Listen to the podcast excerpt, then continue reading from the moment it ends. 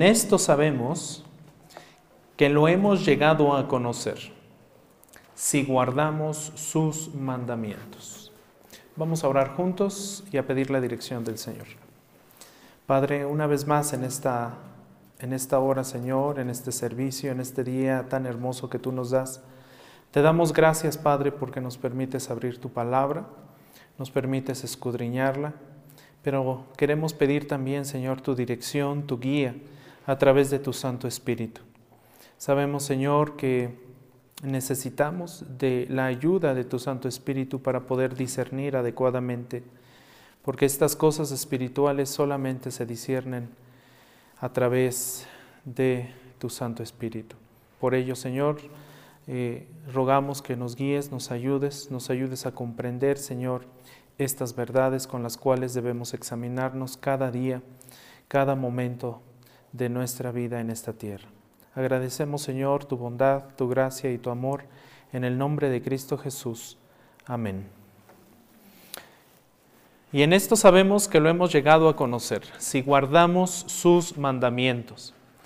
Por supuesto, las pruebas que verifican la salvación y estimulan nuestra seguridad en Cristo son varias y hemos visto dos. Las pruebas que verifican que estamos caminando en la luz y que tenemos una verdadera relación con Dios, al menos son dos hasta este momento que hemos visto. La comunión con el Padre y con Cristo, o lo que también hemos llamado el amor a Dios o hacia Dios. Y en segundo lugar vimos la devoción genuina que nosotros debemos o buscamos a la gloria o para la gloria de Dios. En otras palabras, buscamos hacer todo, hasta lo más básico, hasta lo más simple como comer, respirar, siempre para la gloria de Dios. Pero en primera de Juan capítulo 2 versículo 3 encontramos una tercera que viene a, a ser parte de esta lista de pruebas y evidencias de salvación. Y esta es la obediencia la obediencia. Tal vez dirán, bueno, pero es que en el capítulo 2, versículo 3 de Primera de Juan no viene la palabra. Eh, Juan 2, 1, 3 dice, si guardamos sus mandamientos. Por supuesto, aquí el verbo guardar no es el sentido de, de guardar algo como tal, en algún objeto, en un, en un mueble, por ejemplo. No ese es el sentido. El sentido de esta palabra es obediencia.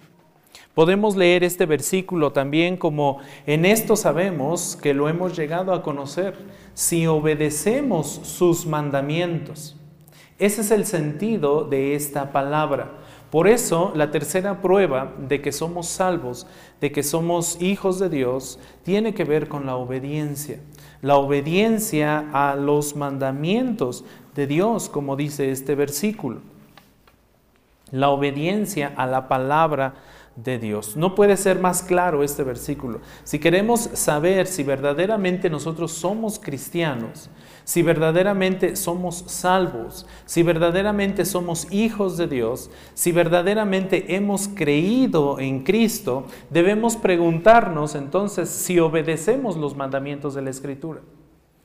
Con esto podemos examinarnos. ¿Realmente obedezco los mandamientos? ¿Realmente obedezco lo que Dios me dice en su palabra? ¿Realmente obedezco aquello con lo, con lo cual, eh, o aquello que Dios me está dando a través de su palabra y con lo cual debo vivir y con lo cual debo tomar decisiones que glorifiquen a Dios? De esta forma Jesús también describió a un verdadero discípulo cuando dio la gran comisión. Habló de la obediencia que este nuevo discípulo, nuevo creyente debe desarrollar. Y el Señor Jesús lo dijo de esta forma allá en Mateo 28, versículo 19 y 20. Dice, vayan pues, iglesia, vayan y hagan discípulos de todas las naciones y bautícenlos en el nombre del Padre y del Hijo y del Espíritu Santo. Y noten lo que dice el versículo 20. Enséñenles a qué? A guardar todo lo que les he mandado. Otra vez, el sentido del verbo guardar aquí es enséñenles a obedecer. ¿Cuánto? ¿Cuánto de lo que Dios nos ha dado? ¿Cuánto de lo que Dios nos ha revelado? Todo. No solamente una parte, no solamente unos principios, no solamente algunos versículos, los que nos convienen regularmente, nosotros eh, adoptamos, los memorizamos, los practicamos, pero los que no nos convienen hasta nos olvidamos eh, a propósito de ellos. El Señor Jesús dice, enséñenles a guardar todo lo que les he mandado. Y recuerden esto, yo estoy con ustedes todos los días hasta el fin del mundo. Así es que esta es una tarea muy especial y vital eh, para los nuevos discípulos, para aquellos a quienes nosotros eh, les compartimos el Evangelio. Debemos enseñarles, por supuesto, eh, predicarles el Evangelio, llevarles la verdad de Dios, pero también a enseñarles a guardar todo lo que Él nos ha mandado. Todo, absolutamente todo. La obediencia a los mandamientos de Dios produce eh, seguridad. La obediencia a los preceptos de Dios produce seguridad y, por ello dice Juan, sabemos. Sabemos, dice Juan. Ese verbo sabemos, entendemos, comprendemos, somos conscientes, somos plenamente conscientes, tenemos seguridad esa es la confianza que nosotros podemos eh, tener en Cristo. Esa es la seguridad que nosotros podemos tener en Cristo. Por eso Juan utiliza ese verbo, sabemos.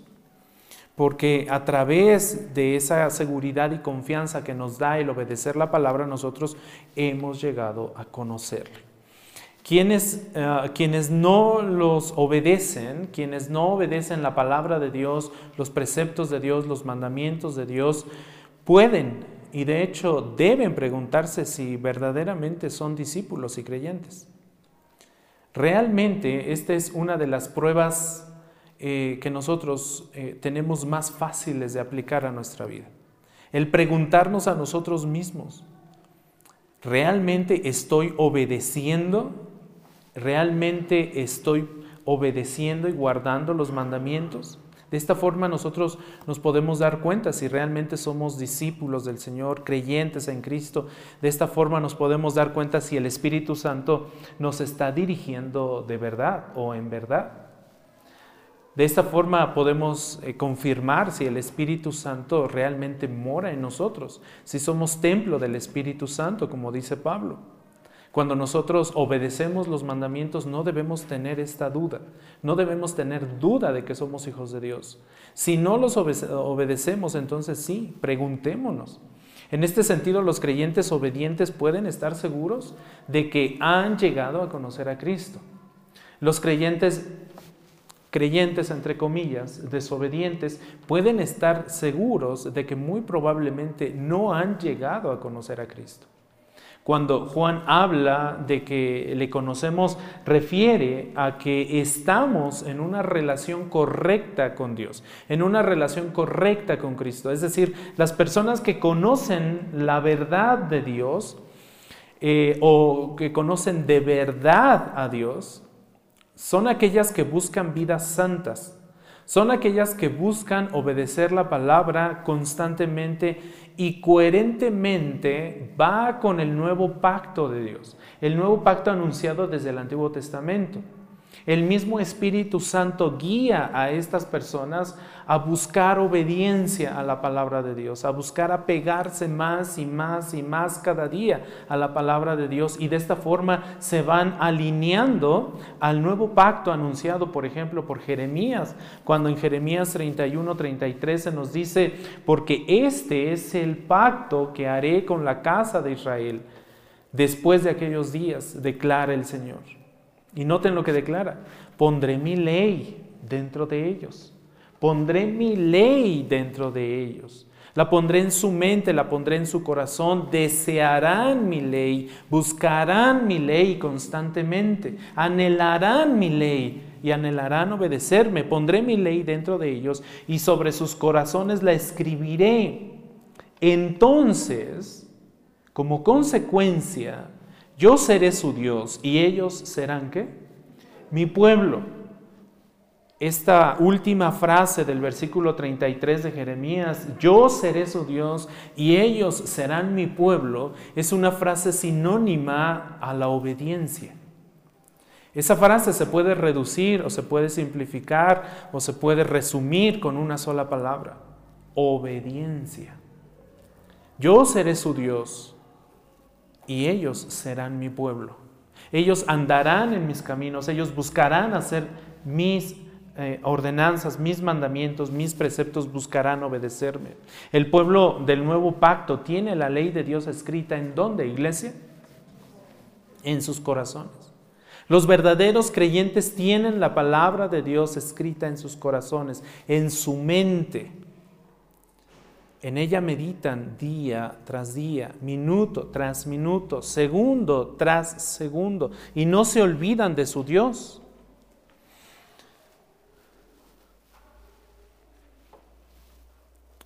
lo que hay en el corazón de un individuo, eh, lo que hay en el corazón de un individuo realmente controla eh, cómo vive. Bien dijo nuestro Señor Jesús, de la abundancia del corazón, ¿qué? Habla la boca. De la abundancia del corazón habla la boca, de la abundancia del corazón se vive. Es la forma en que yo voy a vivir. Por eso cuando vamos al libro de Proverbios, en el Proverbio capítulo 27, Proverbios 27, 7, encontramos lo siguiente, pues como piensa dentro de sí, así es él. ¿Notan esa frase? Como piensa dentro de sí, como pensamos, los pensamientos que tenemos, las formas que hemos adquirido eh, muchas veces en el mundo pueden ahogar estos pensamientos. Pero tenemos que poner atención en lo que dice Proverbios. Como pensamos dentro de nosotros, así somos, así actuamos. Muchas veces nosotros nos dejamos envolver por muchas filosofías, muchos pensamientos que lejos de acercarnos a Dios, nos alejan más de Dios y por supuesto hacen que nos comportemos de una forma que deshonramos a Dios constantemente. Así como piensa dentro de sí el ser humano, así es Él. ¿Cómo queremos ser? ¿Cómo queremos actuar? ¿Cómo queremos responder a ciertas circunstancias? ¿Cómo queremos responder con las palabras en ciertos diálogos? con palabra de Dios o de forma mundana. Es importante que nosotros analicemos nuestra forma de vida. Eh, primera de, de Juan 2.3 es muy claro, en esto sabemos que lo hemos llegado a conocer si guardamos sus mandamientos, si obedecemos sus mandamientos, si actuamos conforme a su voluntad, si hablamos conforme a su voluntad. Ahora, la palabra griega traducida aquí, guardamos, en primera de Juan 2.3 habla de una obediencia, pero de una obediencia vigilante. Una obediencia que vigila, que está atenta, que está activa, que, está, que es cuidadosa, que es reflexiva. Así es esta, esta, esta obediencia. Eh, cuatro adjetivos eh, cité aquí para esta palabra, obediencia, este sustantivo, vigilante, activa, cuidadosa y reflexiva. Esto implica que no solo es el acto de obedecer como tal, no solo es el acto de obedecer como tal, porque para obedecer incluso a fuerza podemos obedecer, pero no lo hacemos de corazón, ¿no? Y muchas veces probablemente hemos actuado así. Obedecemos pues, por compromiso, pero no de corazón. El sentido de guardar tiene que ver precisamente con el sentido profundo aquí, de vigilar, de activar, de cuidar, de reflexionar lo que estamos haciendo y la intención con lo que lo estamos haciendo. No solamente es el acto, es el espíritu de obediencia. Es el espíritu de obediencia, es decir, un deseo de salvaguardar voluntaria, pero también habitualmente la palabra de Dios. Voluntariamente guardar la palabra de Dios, pero también habitualmente. Esto habla de un proceso continuo, constantemente. Lo voy a hacer continuamente, voy a buscar entender la palabra de Dios para al mismo o como consecuencia obedecerla, no solo en la letra o de labios para, de labios para afuera, sino en el espíritu. La obediencia que acompaña a la salvación, por supuesto, en nada es legalista. La obediencia al Señor en nada debe ser legalista o, debe ser impuesta externamente o exteriormente. No, no es una obediencia de manera superficial o una obediencia de forma hipócrita. Es una actitud de obediencia activa que brota de la verdad aceptada interiormente de esa verdad que hemos logrado entender y comprender, que emana de la escritura, que emana de Dios y que está escrita en mi mente y en mi corazón, y que quiero obedecer voluntariamente y constantemente como un hábito en mi vida, no por compromiso. En esto confirmamos que el Espíritu Santo está en nosotros, porque el Espíritu Santo que mora en nosotros nos lleva a anhelar esto cuando realmente somos salvos, cuando hemos sido realmente eh, regenerados por el Espíritu Santo y cuando hemos recibido la revelación de la verdad de Dios a través de su palabra. Cuando hemos logrado comprender su palabra, comprendemos todo esto. De forma o de tal forma que los creyentes salvaguardan continuamente los mandamientos porque los consideran valiosísimos. Los creyentes, los verdaderos creyentes consideran los preceptos de Dios, la palabra de Dios como algo verdaderamente valioso que requiere guardarse y obedecerse. De esta forma, el salmista en el Salmo 119, versículo 34, nos habla de cómo él ama la palabra de Dios. Noten, Salmo 119, 34, dame entendimiento, dice el salmista. Noten lo primero que dice, dame entendimiento. Le está pidiendo a Dios que le dé qué? Entendimiento, que le ayude a comprender, que le ayude a entender, que le ayude a estudiar, que le ayude a escudriñar ¿Para qué? ¿Para qué Él necesita ese entendimiento? Para que pueda qué? Guardar tu ley y para que la pueda cumplir ¿cómo? ¿De qué forma? De todo corazón. Es por eso tan importante que la iglesia estudie la palabra de Dios. Entre más nosotros estudiamos la palabra de Dios, entre más dedicamos tiempo a escudriñar la palabra de Dios, mejor comprendemos, mejor entendemos y mejor lograremos este propósito del salmista. Mejor guardaremos la palabra de Dios, mejor la cumpliremos y la cumpliremos de todo corazón. Cuando hacemos algo de todo corazón, ¿qué significa? que lo hacemos sinceramente, que lo hacemos sinceramente, de todo corazón. Cuando le damos algo de todo corazón a alguien, se lo damos sinceramente, sin esperar nada a cambio, sin esperar ninguna recompensa. Lo hacemos de todo corazón, porque amamos a esa persona, por eso le damos algo en alguna circunstancia o por eso oramos, o por eso ayudamos, o por eso muchas cosas hacemos de todo corazón, pero lo hacemos genuinamente, de verdad, porque conocemos la circunstancia. De esa misma forma nosotros podemos llegar a glorificar a Dios de todo corazón, sinceramente, no por compromiso, no por conveniencia, el Salmo, ahí mismo en el Salmo 119, versículo 77 dice, venga a mí tu compasión para que viva, porque tu ley es que mi deleite. De esta forma también nosotros podemos confirmar si somos verdaderos hijos de Dios.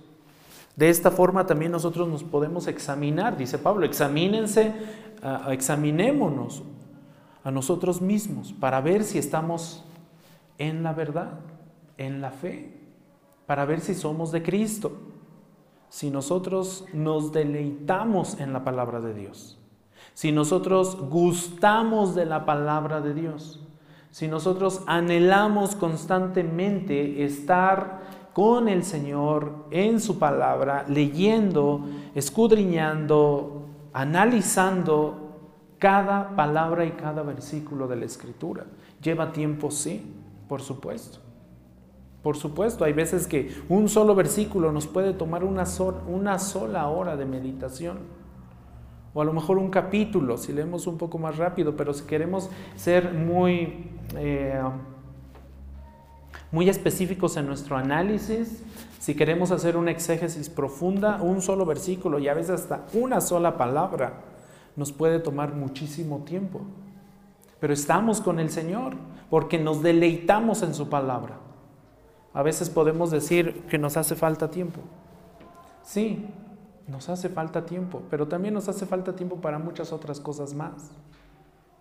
Y sin embargo lo hacemos. En el Salmo 119, 97 dice, cuánto amo tu ley, cuánto amo tu ley. El salmista se está deleitando en la palabra de Dios y dice, cuánto la amo. No puedo dejar a un lado tu palabra. No puedo dejar de leerla, de escudriñarla, de entenderla, de buscar entenderla para guardarla, para, cumplir, para, cumplirla. Todo el día es ella que mi meditación. Esto es prueba de una fe verdadera. Con esto nosotros nos podemos examinar. En este sentido, Juan está resaltando una obediencia amplia que proviene de una verdadera reverencia a los mandamientos de Dios, a, los preceptos de Dios, pero, pero que también es realmente un reflejo del amor genuino a Dios. Y esto es muy importante, porque con esto también nosotros al examinarnos de esta forma y aplicar estos, al menos estos tres versículos de, del Salmo 119, a nosotros podemos confirmar nuestra salvación.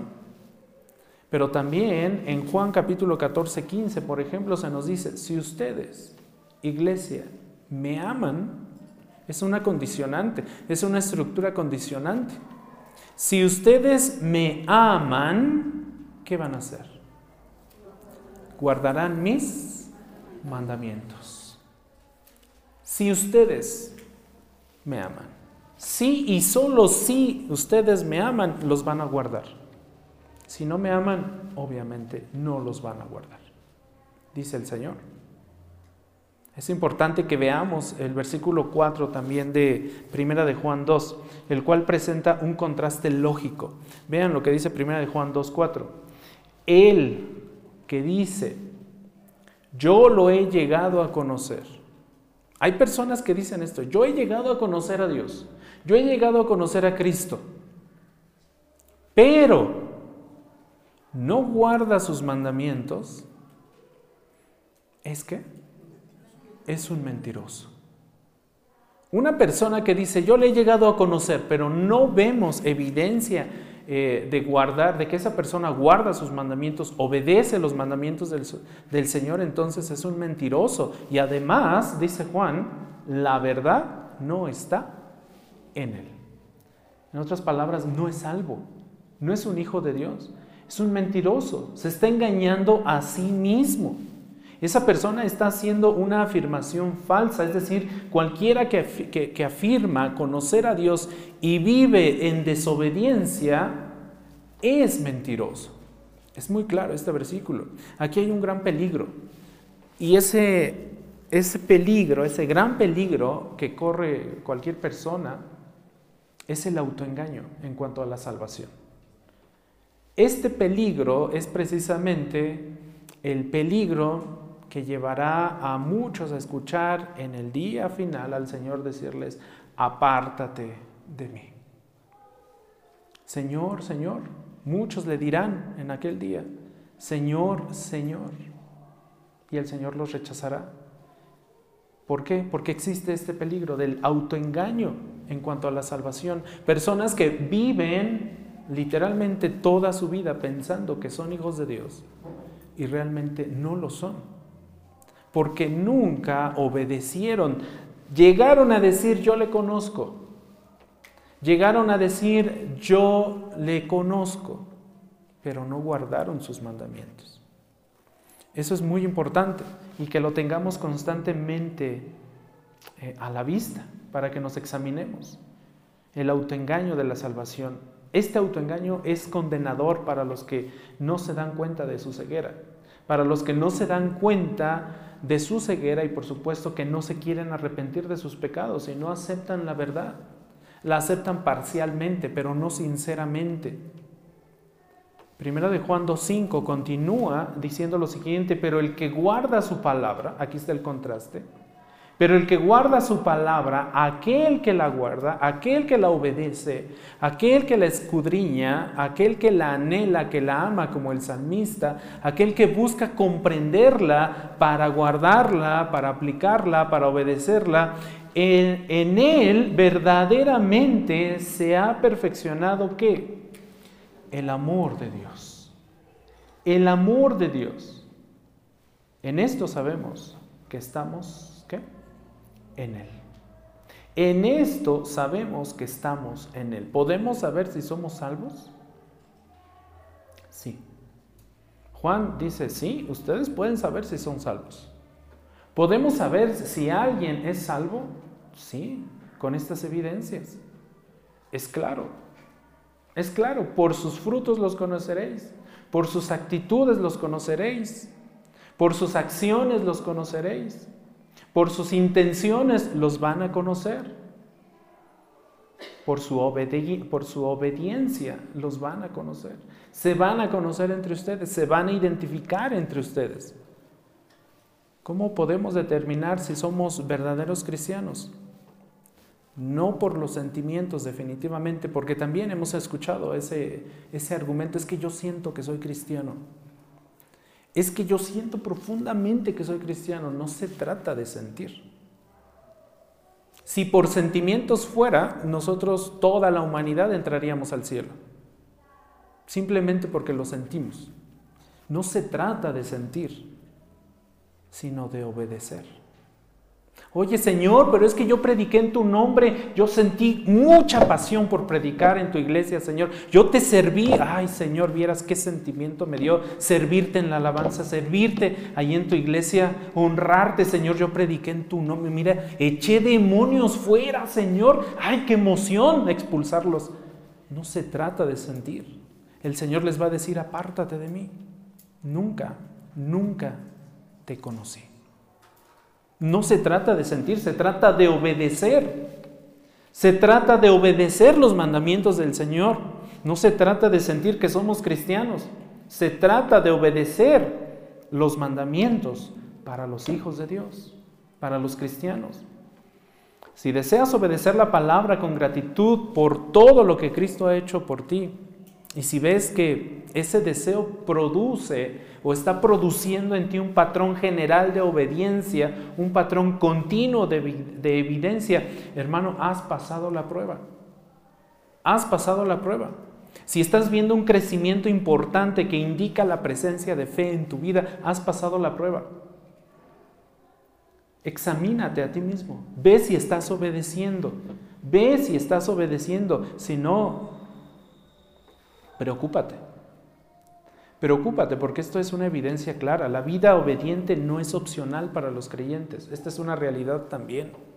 Si somos verdaderos creyentes, vamos a buscar obedecer sí o sí. No es opcional para los creyentes. Todos los verdaderos creyentes son llamados a una vida de obediencia, a la obediencia que honra a Dios y que realmente es el reflejo genuino del amor por Él.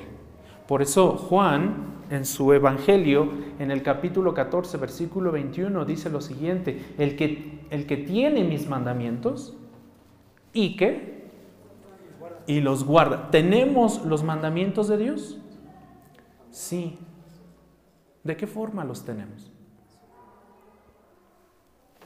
Los tenemos escritos, ¿cierto? Los podemos leer, los podemos estudiar, los podemos escudriñar podemos, podemos buscar la dirección del Señor para que nos ayude a entenderlos, a comprenderlos y a aplicarlos a nuestra vida. Si el que tiene mis mandamientos y los guarda, ese es el que qué? El que me ama. Esto es evidencia de salvación. Este es el que me ama, este es el que me conoce, este es el que no va a oír en el día final, apártate de mí, al fuego eterno, preparado para Satanás y sus ángeles. Este es el que va a recibir la vida eterna. Y el que ama será amado, dice eh, Juan 14, 21. El que me ama será amado por mi Padre y yo le amaré y me manifestaré a él. Esta es la tercera evidencia de salvación. Llevamos tres. Número cuatro, el caminar en la luz. El caminar en la luz. Si usted ha leído completamente la primera carta de Juan, va a encontrar que en estos cinco capítulos, y de hecho uno de sus propósitos, o el propósito de la primera carta de Juan en general, es precisamente darnos eh, las evidencias para confirmar que somos hijos de Dios. Ese es su tema central, ese es su propósito, ayudarnos a entender si somos hijos de Dios o no. Por eso encontramos esto en el capítulo 1, versículo 7 de Primera de Juan. Dice, pero si andamos en la luz, como Él está en la luz, tenemos comunión los unos con los otros y la sangre de Jesús, su Hijo, nos limpia de todo pecado. Ahora, nada más voy a tomar en este momento la primera parte de este versículo, porque enseguida también encontramos más evidencias que vamos a desarrollar más adelante. A menos que quieran que nos vayamos como a las 3 o 4 de la tarde. A las 8. A las, 8, Voy a tomar solamente la primera parte de este versículo, porque enseguida, por ejemplo, viene la comunión los unos con los otros, que también es evidencia de salvación, cuando buscamos tener comunión los unos con los otros. O, eh, no, no está aquí, pensé que estaba aquí en este versículo, lo tenía en mente la confesión de pecado, pero viene en, el en, el misma, en la misma sección. Dice, pero si andamos en la luz como Él está en la luz, en eh, unos versículos, dos versículos antes, nos dice Juan, en primera de Juan 1.5, dice, y este es el mensaje que hemos oído de Él y que les anunciamos. Dios es luz. Dios es luz. Entonces nosotros podemos decir, pero si andamos en Dios, si andamos en Cristo, si andamos en el Espíritu Santo, como Él está en la luz. Realmente esta evidencia de salvación deriva de la anterior porque cuando conocemos y entendemos la palabra de Dios y sus mandamientos, buscamos obedecer sus mandamientos genuinamente y como consecuencia nuestro andar y nuestro caminar diario cambia. el verbo que aparece ahí, andar en la luz, refiere a ese caminar diario, refiere a ese andar, a ese comportamiento diario que tengo, refiere a la forma, de, eh, a la forma en cómo estoy viviendo mi vida. Si realmente es una forma de vida que glorifica a Dios o no. Andar en la luz es lo contrario, por supuesto, a caminar en tinieblas. Andar en la luz es vivir conforme a Dios, conforme a Cristo, conforme a su palabra, conforme a la moral que Dios ha establecido en su palabra.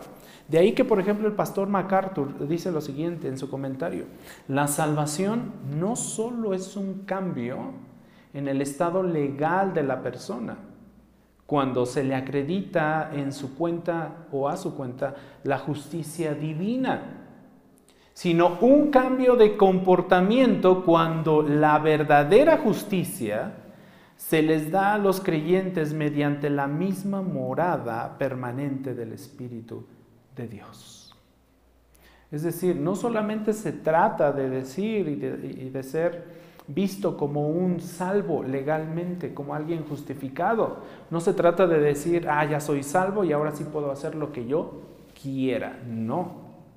Se trata de decir que somos salvos en Cristo y al mismo tiempo buscar que nuestras vidas sean diferentes.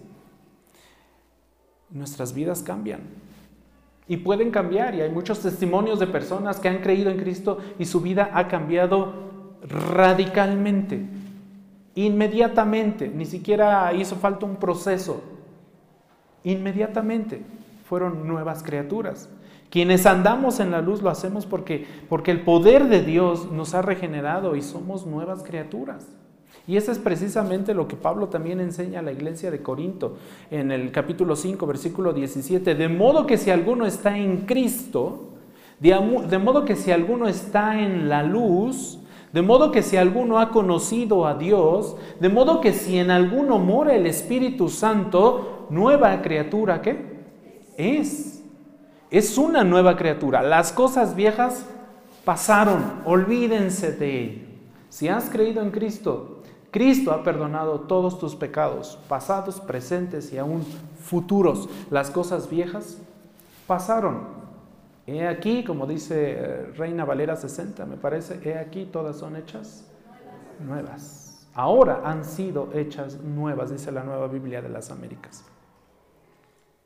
En este sentido debemos comportarnos de tal manera que se refleje el poder de la vida justa de Dios en nosotros. Nuestro comportamiento debe ser diferente. Nuestro comportamiento habitual debe ser diferente al del estándar de la humanidad. Con eso nosotros también eh, confirmamos que somos hijos de Dios. Cuando al vernos a nosotros mismos, en medio de toda la humanidad, en medio de la sociedad en que vivimos, nos vemos a nosotros mismos actuando y respondiendo de forma diferente a todos los demás. Eso nos confirma nuestra salvación. Pero si andamos en la luz como Él está en la luz, tenemos comunión. El verbo griego aquí, peripateo, que se traduce aquí como andar, denota una manera de vivir, denota la conducta de una persona, pero también denota una acción continua. Es algo constante. Andamos en la luz. ¿Ok? Es algo continuo que buscamos. Y esto Juan lo usa en referencia al estilo de vida que llevamos. Juan lo usa también en referencia a la manera de vivir que estamos teniendo hoy. Un verdadero hijo de Dios camina entonces en la luz. Anda en la luz, anda en Dios, anda en Cristo, anda en el Espíritu Santo. Camina en base a la verdad que Él nos ha dado. Es decir, su estilo de vida se conforma a lo que Dios ha revelado acerca de su naturaleza y su voluntad. Por eso Juan nos dice en el versículo 5, Dios es luz. Lo que está haciendo Juan con esas tres palabras, Dios es luz, es revelarnos la naturaleza de Dios, es revelarnos la voluntad de Dios.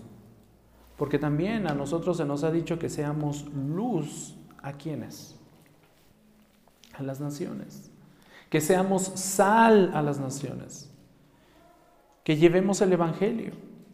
Y esto es precisamente comprender la naturaleza de Dios y cumplir su voluntad. Por otro lado, el falso convertido, el falso creyente, camina, por supuesto, en las tinieblas. Su estilo de vida refleja una ignorancia autoimpuesta, y de hecho también vale decir voluntaria, una ignorancia voluntaria. El falso convertido voluntariamente no quiere conocer a Dios. El falso convertido voluntariamente no quiere conocer los mandamientos de Dios, porque voluntariamente no los quiere obedecer. Y eso es un andar eh, eh, perdón, y eso es una ignorancia autoimpuesta. El falso convertido voluntariamente quiere seguir viviendo en ignorancia.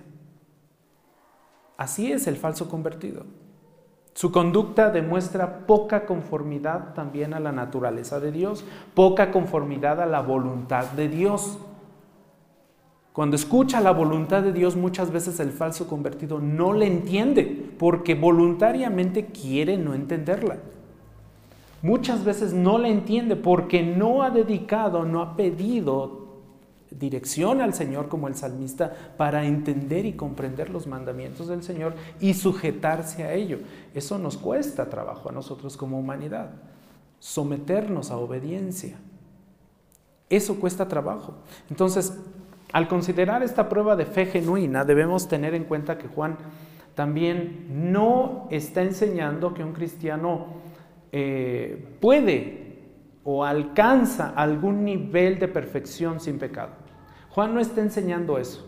Juan no está enseñando que el verdadero cristiano debe ser perfecto en todo lo que hace, en todo lo que dice y en todo lo que piensa. No, tampoco está sugiriendo que la vida del cristiano será en esta tierra un reflejo perfecto del carácter de Dios o de la voluntad de Dios. Tampoco Juan está enseñando eso. Simplemente está afirmando que el estilo de vida, que la conducta general del creyente genuino va a reflejar de forma creciente y continua la voluntad de Dios. De forma creciente y continua. Continuamente el verdadero cristiano se acercará a Dios para entender su revelación y para entender su voluntad y así someterse a esa voluntad. Voluntariamente, voluntariamente también. Así que aunque la vida del creyente pueda ser golpeada por muchas luchas, aunque la vida del creyente pueda ser golpeada por muchas situaciones difíciles, aunque Dios nos lleve al filo de la muerte, el verdadero cristiano estará seguro en el Señor. El verdadero cristiano confiará plenamente en Dios a pesar de todas las luchas y pruebas que tenga, a pesar de todos los fracasos eh, intermitentes e interminables que pueda tener estará con su Señor como evidencia de su salvación. La evidencia de la salvación no es el perfeccionismo. Dios no busca que nosotros seamos perfectos en esta tierra. Más bien, siempre busca que nosotros andemos en la luz, buscando constantemente andar en la luz. La evidencia de salvación es que al examinarnos nosotros cuidadosamente, al examinar nuestras vidas, nuestra forma de hablar, nuestras intenciones, veamos una conformidad real, veamos una conformidad creciente, veamos una naturaleza cambiada, siendo conformada a la, a la voluntad de Dios. Ese es el propósito. No que seamos perfectos, nadie de nosotros es perfecto. Nadie de nosotros. Con palabra, con pensamiento, con acciones, somos tan imperfectos. Si no, David no lo hubiera dicho contra ti y solo contra ti. Yo he pecado. Si descubrimos una vida sin cambios al momento de estarnos analizando y examinando, si descubrimos una manera consistente y al mismo tiempo consciente de una conducta, de una conducta que contradice lo que Dios ha revelado en su palabra acerca de su naturaleza, acerca de su voluntad, entonces debemos estar muy, pero muy preocupados, porque probablemente no seamos salvos. No seamos salvos. Debemos preguntarnos si a lo largo de toda nuestra vida hay pruebas de una, de una conformidad cada vez mayor en la persona, a la persona y a la voluntad de Dios. Constantemente debemos hacernos ese análisis a nosotros mismos. Examinémonos a nosotros mismos. Conclusión. Ahora, por lo menos ya tenemos cuatro formas de examinarnos. La primera, evaluando nuestra comunión con el Padre, con Cristo, evaluando nuestro amor a Dios. La segunda, la devoción genuina a la gloria de Dios. ¿Tenemos la intención en todo lo que hacemos de glorificar a Dios? La tercera, la obediencia a los mandamientos de Dios. La cuarta, el caminar en la luz, el caminar conforme a la voluntad de Dios. Mi vida cambiada, realmente ha cambiado. Debemos evaluar estas verdades en nosotros mismos. Pónganse, dice Pablo en su segunda carta a los Corintios, pónganse a prueba. ¿Para qué, iglesia? para ver si están en qué? En la fe. Examínense a sí mismos. No hace falta que los examine el pastor Sam. El pastor Sam no es nadie para examinarlos. Por eso Pablo dice, examínense a ustedes mismos. ¿O no se reconocen a ustedes mismos de que Jesucristo está en ustedes? a menos que en verdad no pasen la prueba, a menos de que en verdad Él no esté en ustedes. Esto debe ser una preocupación constante. ¿Tenemos comunión con el Padre? ¿Realmente amamos a Dios? ¿Realmente vivimos en obediencia a los mandamientos de Dios? ¿Realmente caminamos en la luz? ¿Nuestro estilo de vida refleja una conformidad creciente a lo que Dios nos ha revelado en las Escrituras acerca de su, de su naturaleza y de su voluntad? Si decimos que somos verdaderamente cristianos y sin embargo caminamos en las tinieblas, dice Juan, ¿somos qué? Mentirosos. Deberíamos reconocer en ese caso que hemos entrado por la puerta ancha. ¿Recuerdan ustedes que existe una puerta ancha? Y también un camino que es ancho. ¿Y a dónde lleva ese camino? A la perdición. Y muchos son los que andan por ese camino. Son muchos. Debemos admitir que estamos muertos en nuestros delitos y pecados. Debemos admitir que debemos huir de la ira venidera y acercarnos a Dios con, arrepentimiento y fe, constantemente. Debemos, buscar a Cristo hasta encontrarlo, hasta encontrarlo, si estamos en esa situación. ¿Por qué? ¿Por qué en Cristo? Porque Lucas nos dice en Hechos 4:12, porque en ningún otro vamos a encontrar la salvación. En ningún otro. Dice Lucas, no hay otro nombre bajo el cielo dado a los hombres en el cual nosotros podamos ser salvos. Solamente en Cristo. No hay otro camino. Mentira que todas las religiones llevan a Dios. No. Solamente la palabra de Dios nos lleva a Dios. Solamente Cristo nos lleva a Dios. Solamente el verbo nos lleva a Dios. Todas las demás religiones que existen nos llevan al infierno solamente. No llevan a Dios. Llevan al infierno. Es el camino ancho, amplio, por el cual muchos están caminando hoy. Vamos a orar.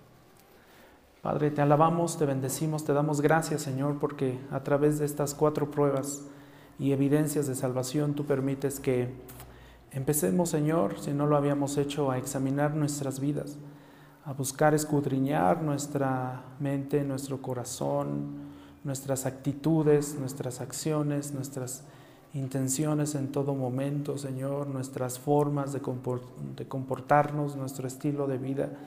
Padre Santo, nuestra obediencia, nuestro amor a ti. Padre, muchas gracias porque a través de tu palabra tú también nos das seguridad de que, de que somos hijos tuyos. Tu Santo Espíritu nos confirma que somos hijos tuyos, Señor, porque hemos entendido tu palabra, tu evangelio, porque hemos creído en Cristo porque buscamos en todo momento meditar y deleitarnos en tu palabra. Dale esa seguridad, dale esa confianza a todos aquellos que escuchen tu evangelio, a todos aquellos que, que, que escuchen tu palabra siendo predicada, Señor. Que todos podamos venir delante de ti también, Señor, arrepentidos por nuestros pecados, buscando, Señor, tu gracia, buscando tu misericordia, pidiéndote perdón por todos nuestros pecados. En el nombre de Cristo Jesús nosotros oramos. Amén.